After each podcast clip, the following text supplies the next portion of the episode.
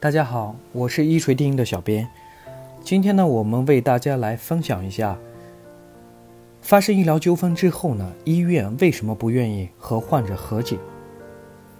其实，在发生医疗纠纷后呢，很多患者呢一开始并不是想去法院诉讼，他们也知道诉讼成本比较高，周期长，专业性比较强，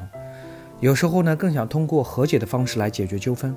但是在实践当中呢，大多数情况下。医院方面都要求患者来走法律程序，并不愿意和解，这是为什么呢？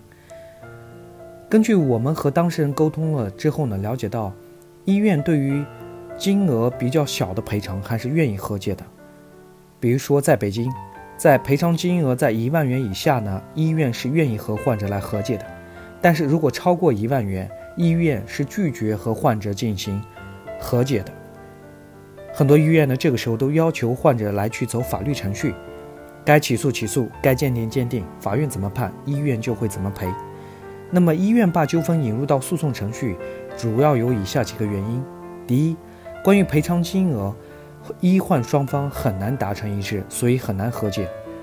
有些医疗纠纷发生之后呢，医患双方都不知道大概医院有多少责任，应该赔多少钱。在实务中呢，一般都是患者提出一个赔偿金额，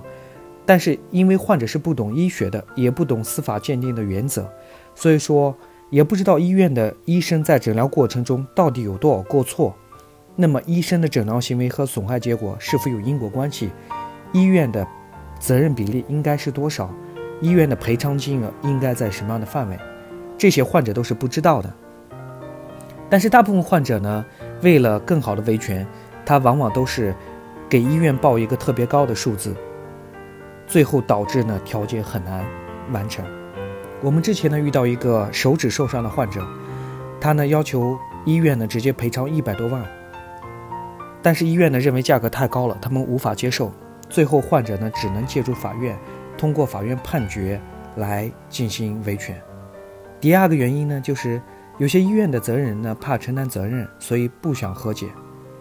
据我们了解，其实有时候呢，医院也知道自己在诊疗活动中有一些过错，患者提出的赔偿金额比较合理，但他们仍然不愿意和解，这是为什么呢？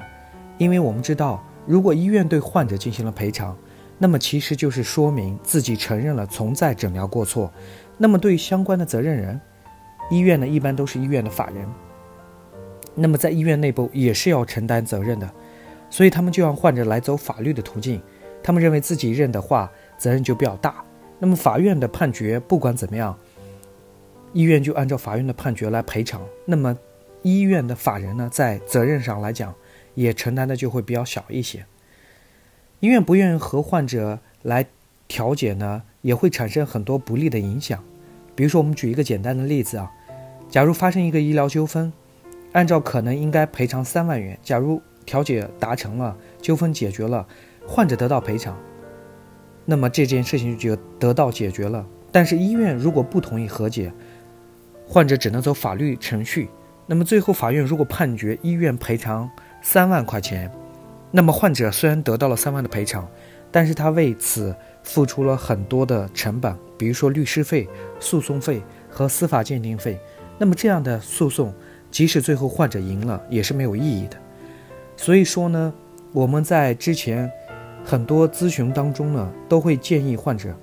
当我们发生医疗纠纷的时候呢，不要自己认为医院一定有过错，医院应该给患者赔偿多少钱，而是要通过专业的评估机构来进行医疗评估，判断医院在诊疗过程中到底有哪些过错，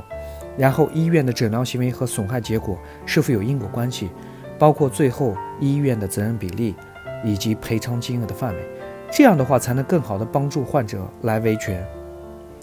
呃，今天呢我们就分享到这里。